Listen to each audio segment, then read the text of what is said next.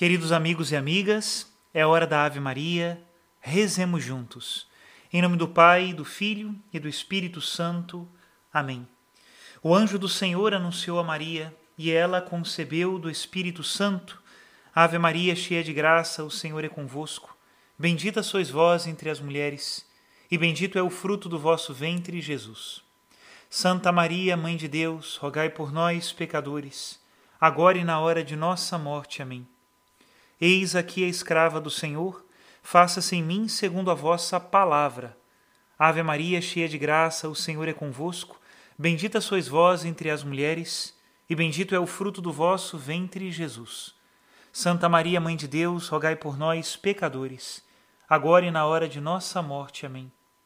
E o Verbo de Deus se fez carne e habitou entre nós. Ave Maria, cheia de graça, o Senhor é convosco. Bendita sois vós entre as mulheres, e bendito é o fruto do vosso ventre, Jesus. Santa Maria, Mãe de Deus, rogai por nós, pecadores, agora e na hora de nossa morte. Amém. Rogai por nós, ó Santa Mãe de Deus, para que sejamos dignos das promessas de Cristo. Oremos. Infundi, Senhor, em nossas almas a vossa graça, nós o suplicamos, para que nós que conhecemos pelo anúncio do anjo, a encarnação de Jesus Cristo, vosso Filho e nosso Senhor, cheguemos por sua paixão e morte de cruz, à glória da ressurreição da carne, pelo mesmo Cristo nosso Senhor. Amém. Em nome do Pai, do Filho e do Espírito Santo. Amém. Queridos irmãos e irmãs, nessa segunda semana do mês de novembro, este mês onde nós somos chamados a elevar o nosso olhar para a eternidade, nós vamos ler um trecho da carta encíclica Spé Salve, de Bento XVI, sobre a esperança cristã, e nós vamos entender o juízo, juízo final, juízo particular, como um lugar de esperança para nós. Elevar os nossos olhos até as realidades últimas deve ser para nós também uma pergunta de como nós devemos viver. Escutemos. O juízo como lugar de aprendizagem e de exercício da esperança. No grande credo da Igreja, a parte central, que trata do mistério de Cristo a partir da sua geração eterna no Pai e do nascimento temporal da Virgem Maria, passando pela cruz e a ressurreição até o seu retorno. Conclui com as palavras: De novo, há de vir em sua glória, para julgar os vivos e os mortos. Já desde os primeiros tempos, a perspectiva do juízo influenciou os cristãos até na sua própria vida cotidiana, enquanto critério segundo o qual ordenar a vida presente, enquanto apelo à sua consciência e, ao mesmo tempo, enquanto esperança na justiça de Deus. A fé em Cristo nunca se limitou a olhar só para trás, nem só para o alto, mas olhou sempre também para a frente, para a hora da justiça que o Senhor repetidas vezes preanunciara. Este olhar para diante conferiu ao cristianismo a sua importância para o presente. Na configuração dos edifícios sacros cristãos, que queriam tornar visível a vastidão histórica e cósmica da fé em Cristo, tornou-se habitual representar no lado oriental o Senhor que volta como Rei, a imagem da esperança, e no lado ocidental, o juízo final como imagem da responsabilidade pela nossa vida uma representação que apontava e acompanhava precisamente os fiéis na sua caminhada diária. Na evolução da iconografia, porém, foi se dando cada vez mais relevo ao aspecto ameaçador e lúgubre do juízo, que, obviamente, fascinava os artistas mais do que o esplendor da esperança que acabava, com frequência, excessivamente escondido por debaixo da ameaça. Na época moderna, o pensamento do juízo final diluiu-se. A fé cristã é caracterizada e orientada, sobretudo, para a salvação pessoal da alma. Ao contrário, a reflexão sobre a história universal está em grande parte dominada pela ideia do progresso. Todavia, o conteúdo fundamental da expectativa do juízo não desapareceu pura e simplesmente. Agora, porém, assume uma forma totalmente distinta. O ateísmo dos séculos 19 e 20 é, de acordo com as suas raízes e finalidade, o moralismo, um protesto contra as injustiças do mundo e da história universal. Um mundo onde exista uma tal dimensão de injustiça, de sofrimento dos inocentes e de cinismo do poder, não pode ser a obra de um Deus bom. O Deus que tivesse a responsabilidade de um mundo assim não seria um Deus justo e menos ainda um Deus bom.